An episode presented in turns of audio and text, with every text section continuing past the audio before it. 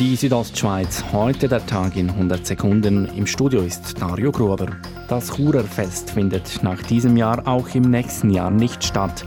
Das haben die Organisatoren heute, fast neun Monate vor der Durchführung, bekannt gegeben. Das Stadtfest fällt also erneut dem Coronavirus zum Opfer. Zum frühen Entscheid der Absage sagt die OK-Präsidentin Andrea Thür. Wir können ja meistens nach dem Fest aufräumen und wieder planen für das nächste Fest.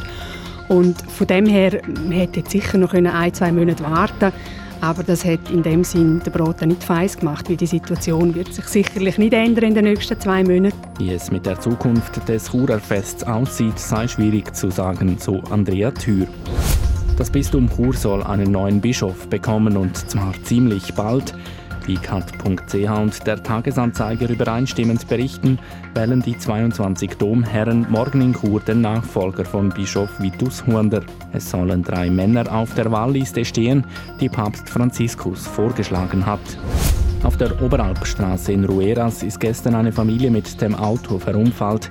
Das Fahrzeug kam auf der schneebedeckten Fahrbahn ins Rutschen und stürzte rund 40 Meter eine Böschung hinunter. Wie die Kantonspolizei Graubünden mitteilt, hatte das Auto Sommerreifen montiert. Es überschlug sich mehrmals. Die Familie wurde mit der Ambulanz und mit der Rega ins Spital Ilanz gebracht. Sport Ski Alpin. Die Slowakin Petra Vlova hat auch den zweiten Weltcup-Slalom in Levi gewonnen.